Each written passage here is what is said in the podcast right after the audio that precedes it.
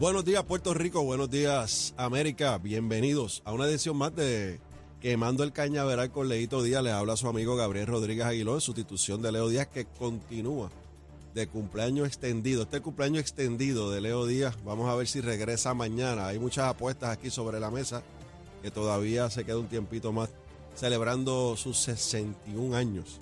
Pero antes de comenzar a quemar el cañaveral, vamos a los titulares con Emanuel Pacheco. Buenos días Puerto Rico, soy Emanuel Pacheco Rivera informando para Nación Z Nacional en los titulares. La Junta de Supervisión Fiscal denegó al Departamento de Recursos Naturales y Ambientales una reprogramación de fondos que le hubiera permitido adquirir e instalar equipos de monitoreo de calidad de aire en las dos regiones del país que la Agencia Federal de Protección Ambiental designó como zonas de no cumplimiento por los elevados niveles de dióxido de azufre. Por otra parte, luego de que se presentara el borrador de las guías para fijar y modificar pensiones alimentarias, el comité que revisó el reglamento se reunirá este martes para ponderar posibles cambios al documento tras recogerse 142 comentarios por escrito y evaluar las ponencias presentadas en 10 vistas públicas. Por último, la súbita movida de la mayoría del Partido Popular Democrático en la legislatura municipal de Ponce de dejar sobre la mesa un proyecto de ordenanza para modificar el orden de sucesión interina de surgir una vacante permanente en el puesto de alcalde, abonó la creciente incertidumbre sobre el futuro del primer ejecutivo del ayuntamiento Luis Irizarry Pavón. Hasta aquí los titulares, les informó Emanuel Pacheco Rivera. Yo les espero en mi próxima intervención aquí en Nación Z, que usted sintoniza a través de la emisora nacional de la salsa Z93. Hablándole claro al pueblo. Nación Z Nacional, soy Leo Díaz. Buenos días a todos. Leo Díaz en Nación Z Nacional por la Z. Buenos días, mi gente. Buenos días, Puerto Rico. Como les dije, les habla su amigo Gabriel Rodríguez Aguiló, aquellos que nos sintonizan a través de Nación Z 93.7 en su radio. Gracias por estar con nosotros. Un programa más de Leo Díaz y Urbina, el cual sigue de, celebrando su cumpleaños y los que se conectan a través de Facebook, en la página de Nación Z, bienvenidos y bienvenidas todas y todos a este su programa de análisis, discusión, de gusanga y, de lo que nos corresponde, ¿verdad? En estas dos horas vamos a estar hoy hablando de los diferentes temas que nos ocupan aquí en Puerto Rico, un fin de semana eh, triste por un lado con la noticia a nivel internacional de lo que está pasando eh, en Israel, lo que está pasando eh, en Palestina, las consecuencias que va a tener en Puerto Rico y en todo el mundo, una amenaza real de un conflicto de múltiples naciones. por otro lado, eh, hablaremos de los temas políticos a nivel local. Tendremos como invitados en este programa, como les anticipé, el proceso aquí con Saudi, que todavía anda por ahí. Si Saudi llega un poquito tarde, el próximo compromiso es que va con las manos llenas. Va por ahí con pasteles, carne frita, arroz con gandules, sándwich de mezcla y líquido, mucho líquido lleva por ahí en las manos. Así que eh, eh, vamos a estar aquí hablando sobre el tema de Ponce, importante eh, hacer un análisis sobre el tema de Ponce. Estará con nosotros José Aponte Hernández para hablar del tema de eh, la convención del Partido Republicano y el liderato que fue electo y ratificado este fin de semana eh, acá en San Juan, Puerto Rico. en la segunda hora estará con nosotros el compañero representante Ángel Morey, quien representa a los municipios o pueblos de Guaynabo, una parte de Bayamón y Cataño. Estaremos discutiendo diferentes temas económicos y temas políticos con él y temas legislativos. Pero para no perder la costumbre, para que ustedes no pierdan la costumbre, hoy Leo Díaz me hizo levantarme más temprano de lo, de, lo, usual para mí. Y a las 5 y 50, antes de salir de allá de Ciales, Puerto Rico, para acá, para San Juan, eh, me metí ahí a la paginita de Luma, Luma, Lumita, Lumera, para que no pierda la costumbre con Luma. Y a esa hora, a las 5 y 50, yo no sé cómo está ahora, traté de verificarlo antes, pero aquí estábamos eh, con el grupo de, Nación Z por la mañana. Y a las 5 y 50 eh, teníamos 1.443 personas o clientes sin servicio. Eso de un total de 1.468.000 223. Eso es por ciento. Así que a esa hora la cosa estaba bastante, bastante estable. No sé cómo sigue hoy. Si hay alguien que no tiene servicio y está peleando conmigo porque yo no vi eso, pues, Eso es lo que encontramos esta mañana a las 5 y 50. Así que Luma, Lumita, Lumera está ahí, está haciendo su, ¿verdad? su, su trabajo. A unos les gusta, a otros no, unos los critican, a otros no. Yo soy de los que creo que el proceso ha ido avanzando de un tiempo para acá. Le falta todavía un poco más de comunicación en cuanto a dónde están cortando el servicio por mantenimiento y también establecer las horas reales de, ese recorte o esa interrupción en el servicio. Si un consejito a Luma, si va a ser un proyecto de reparación y ellos estiman que son 10 horas, pues mire, diga que son 16 y uno se prepara para las 16 horas y si llega en 8 horas, pues ganaron 8 horas. O si llega en 11, más de lo que ellos estimaron, pero dijeron 16, pues ganaron 5. Así que yo creo que es importante esa comunicación que debe tener eh, Luma para lo que están haciendo, que me consta que están en un proceso agresivo de la reparación del sistema de distribución. Eh, también he visto que, y yo lo digo, ¿verdad? Y el que no me crea, pues se vaya sin chorrear el fin de semana, en la 149. Eh, hay un proceso de poda de vegetación agresivo, despejando las líneas principales y la primaria y la secundaria en la zona de la montaña, que es tan importante. Le falta trabajo, no es que está todo hecho, le falta mucho, pero comenzaron de forma agresiva, bien agresiva, casi 50 pies de cada extremo de la línea principal y lo vemos que es lo que hacía falta en Puerto Rico. Antes de entrar a los temas políticos, eh, este fin de semana fue noticia el tema de el cierre de la sala de emergencia del hospital IMA en Bayamón. Al principio uno ve la noticia o el titular y uno pensaba que es que cerraron y que no va a haber más sala de emergencia en ese hospital. Yo me comuniqué con el secretario de salud, el doctor Mellado, que le deseamos pronta recuperación, que estaba eh, padeciendo en el hospital, una situación de salud. Eh, hablé con él, así que está mejor. Espero que salga pronto y que pueda seguir trabajando por la salud del pueblo de Puerto Rico, pero me comuniqué con él con el tema de, IMA y me habló que fue un asunto que tuvo que ver con el personal médico. El personal médico no se reportó al turno y el hospital se vio en la obligación de cerrar la sala de emergencia. Es importante para la gente de Bayamón y los pueblos limítrofes, que ciertamente IMA tiene una sala de emergencia histórica, ¿verdad?, de servicio a la comunidad, pero también hay otras opciones. En Bayamón hay diferentes opciones de hospitales que tienen las camas suficientes, tienen el personal médico y el personal de enfermería y el personal que te atiende las salas de emergencia disponibles. Hay varias opciones, incluyendo el Hospital Regional de Bayamón, donde se hizo una inversión multimillonaria para equipar la sala de emergencia y equipar el hospital y está disponible. Así que si tiene alguna situación de emergencia, hay otras opciones. no solamente tenemos IMA. Eh, Bayamón, que sabemos que está enfrentando un problema financiero, administrativo de una empresa privada que lamentablemente eh, eh, está al borde de cerrar operaciones y está en una transición, ¿verdad?, de venta. Pero ese tema no limita el acceso a la salud de la gente en Bayamón y de los pueblos limítrofes donde hay otras opciones para poder atender su salud. Así que tomen nota, tomen nota. Eh, hay varias instituciones, yo no voy a mencionarlas aquí, ¿verdad? Son instituciones privadas, pero también está el Hospital de, Regional de Bayamón, que lo han puesto en condiciones. Hizo una inversión multimillonaria.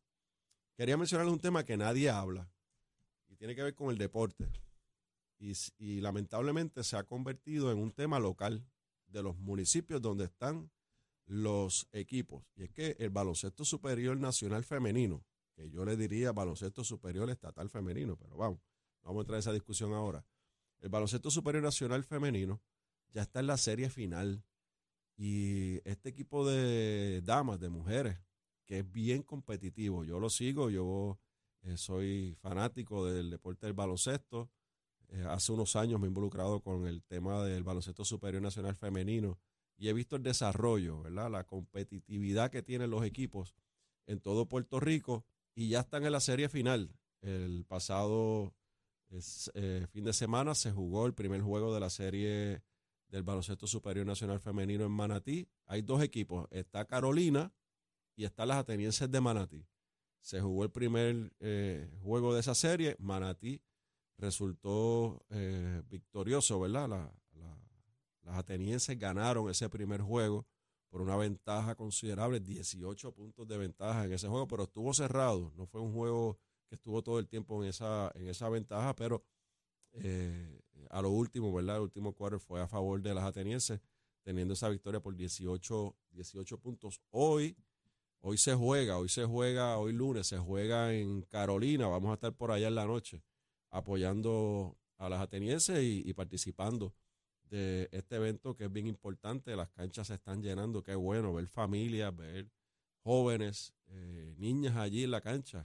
Son inspiración estas profesionales para estas niñas, así que los invitamos a que participen, vayan a la cancha o sintonicen el, diferentes eh, métodos que ya sean las páginas de las redes sociales de los equipos o a través de la página del Baloncesto Superior Nacional Femenino donde se transmite esta, este, esta final.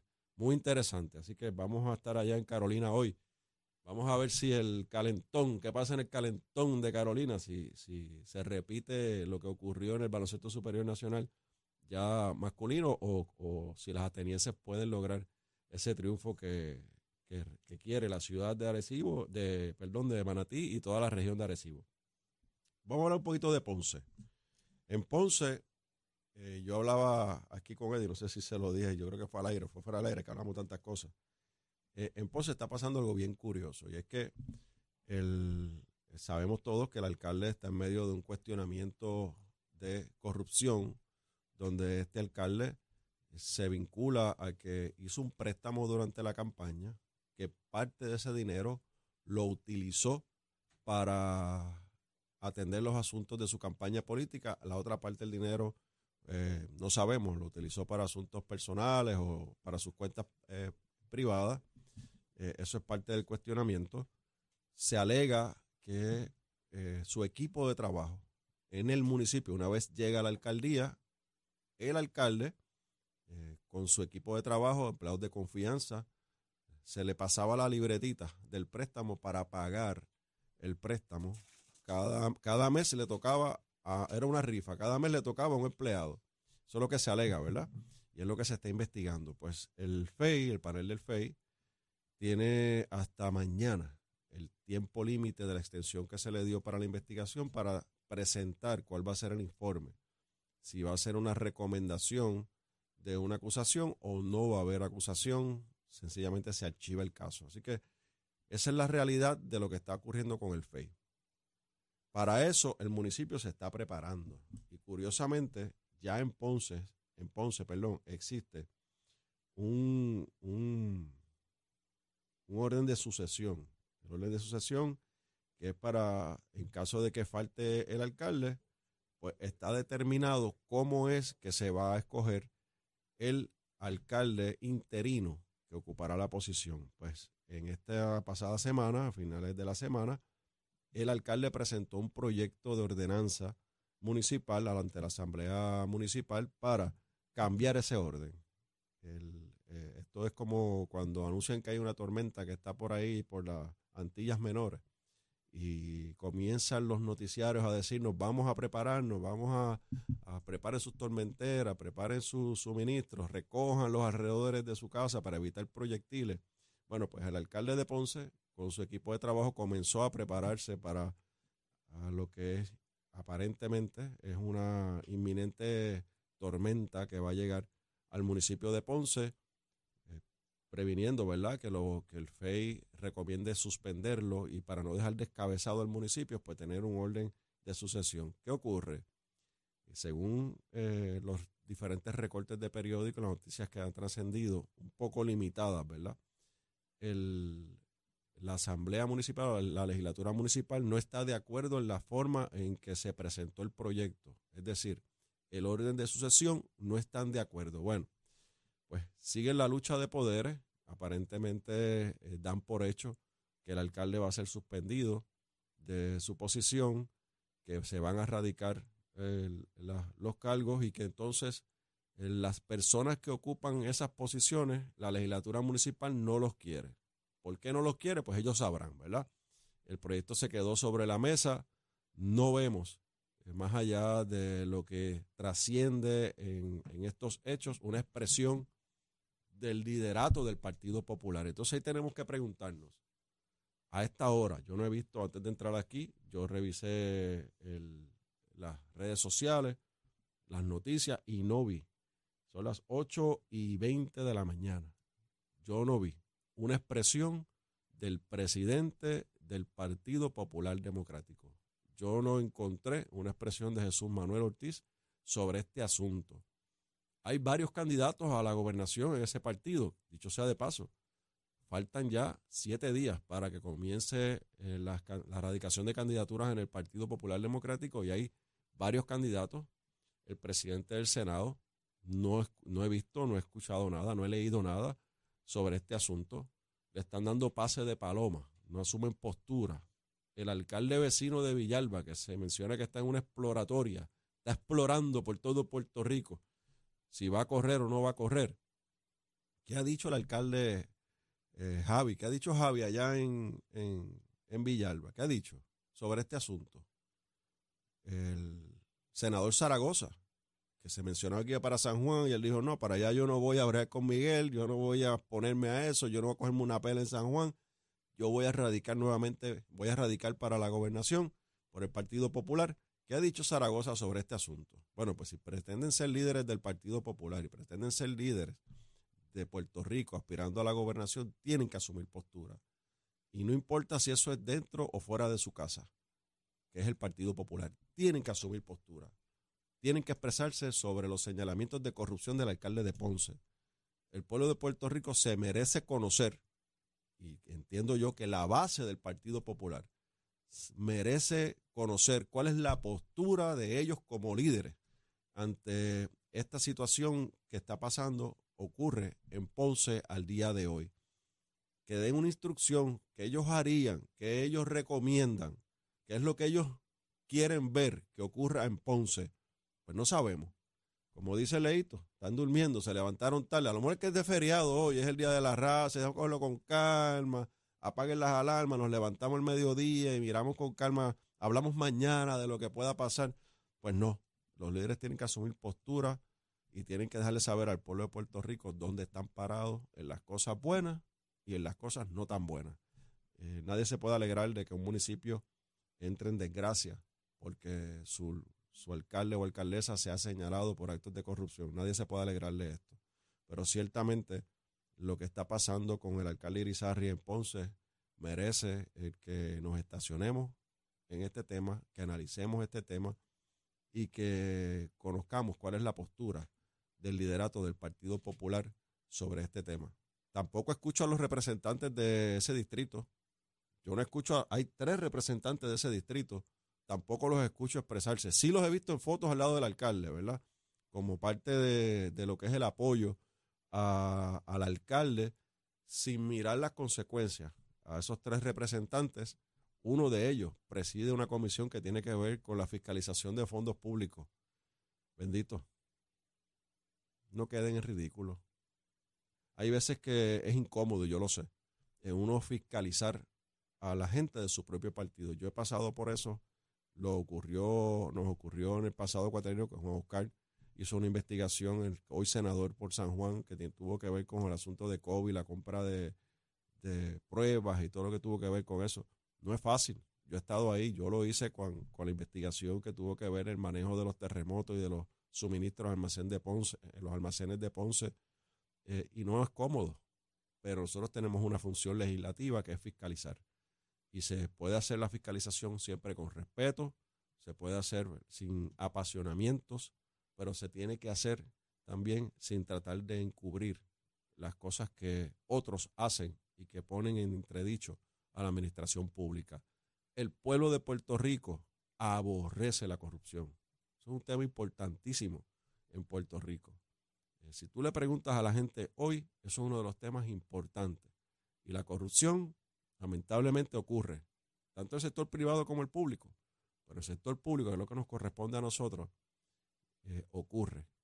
Y lo que importa es a cómo reaccionamos nosotros, los funcionarios electos en las posiciones en las cuales nos dan el privilegio de ocupar, cuando ante nosotros llega una situación como esta. Y el sentarse en una conferencia de prensa eh, junto a un alcalde que ha, sido señalado, el guardar silencio, el tratar de darle pase de paloma para que se eh, involucrase en otros temas para tapar este, que este quede atrás, ponen entredicho, no tan solo al alcalde, ponen entredicho a los tres representantes y también a los dos senadores, porque ahí hay cinco legisladores, cinco legisladores del Partido Popular que son de Ponce, que representan a Ponce, que ocupan posiciones de liderato. En el caso del Senado, eh, el senador es el presidente de la Comisión de Gobierno. La senadora de ese distrito es la vicepresidenta del Senado de Puerto Rico. Y en el caso de la Cámara, los tres ocupan posiciones. Uno de ellos, imagínense, preside la Comisión Anticorrupción, no, Fiscalización de Fondos Públicos, porque la anticorrupción, esa la preside el compañero Ferrer Santiago, Héctor Ferrer Santiago, que cuando ocurrió el asunto de Jennifer salió corriendo, radicó una resolución, la convocó, la, se la llevó allí, pero con el alcalde de Ponce mira para el lado, se esconde, le tiene miedo, tiene miedo de enfrentar lo que se va a encontrar ahí cuando comencemos a pedir documentos, evidencia de lo que está pasando en Ponce. Muchachos, no le cojan miedo al bulto. Asuman la posición que le corresponde. Pónganse los pantalones bien puestos y atiéndalo, porque el pueblo de Puerto Rico, eso es lo que espera a ustedes, sobre todo la ciudad señorial que hoy entra en vergüenza con lo que está pasando. Hay inestabilidad, hay inseguridad no hay un norte claro que está pasando en el municipio y lamentablemente pagan las consecuencias, no los populares de Ponce, todos los ciudadanos de Ponce pagan las consecuencias en cuanto a lo que está pasando allí. Bueno, ya se fue esta casi media hora, de antes nos fuimos rápido, con razón es que Leo está aquí dos horas hablando y dándole, quemando el cañaveral, así que el tiempo corre rápido. Gracias por estar en sintonía con nosotros. Escriban ahí las cositas en el Facebook, después yo los voy a leer, las cositas lindas y las notas lindas también. Vamos ahora al tránsito del tiempo con Emanuel Pacheco. Buenos días Puerto Rico, soy Emanuel Pacheco Rivera con el informe sobre el tránsito. A esta hora de la mañana continúa un poco el tapón en algunas de las carreteras principales del área metro como la autopista José Diego entre Vega Alta y Dorado y desde Toa Baja hasta Atorrey en la salida hacia el Expreso Las Américas. También la carretera número 2 en el cruce de la Virgencita y en Candelaria en Toa Baja y más adelante entre Santa Rosa y Caparra así como algunos tramos de la PR5, la 167 y la 199 en Bayamón. Por otra parte, la avenida Lomas Verdes entre la American Military Academy y la avenida Ramírez de Arellano y la 165 entre Cataño y Guaynabo en la intersección con la PR22. Además, el expreso Valdoriotti de Castro es de la confluencia con la ruta 66 hasta el área del aeropuerto y más adelante cerca de la entrada al túnel Minillas en Santurce. Por otra parte, el ramal 8 y la avenida 65 de Infantería en Carolina y el expreso de Trujillo en dirección a Río Piedras, la 176, 177 y 199 en Cupey y la autopista Luisa Ferré entre Montiedra y la zona del Centro Médico en Río Piedras y más al sur en Caguas, además de la 30 desde la colindancia de Junco Sigurabo hasta la intersección con la 52 y la número 1. Hasta aquí el tránsito, ahora pasamos al informe del tiempo. El tiempo es traído ustedes por Winmar Home, energía de la buena. Crosco, sella hoy a la segura con Crosco. Para hoy lunes 9 de octubre el Servicio Nacional de Meteorología pronostica para todo el archipiélago un día parcialmente nublado, húmedo y caluroso, con algunos aguaceros pasajeros en la tarde. En la mañana se esperan aguaceros en la región este, mientras que para el área metropolitana estará principalmente soleado la mayor parte del día. Los vientos permanecen del este-sureste de 6 a 10 millas por hora con algunas ráfagas de 20 millas por hora. Por otra parte, las temperaturas máximas estarán en los altos 80 grados en las zonas montañosas y los medios altos 90 grados en las zonas urbanas y costeras, con los índices de calor alcanzando los 104 grados en el oeste. Hasta aquí el tiempo les informó Emanuel Pacheco Rivera. Yo les espero en mi próxima intervención aquí en Nación Z Nacional, que usted sintoniza a través de la emisora nacional de la salsa Z93. ¿Sabías que en enero del 2020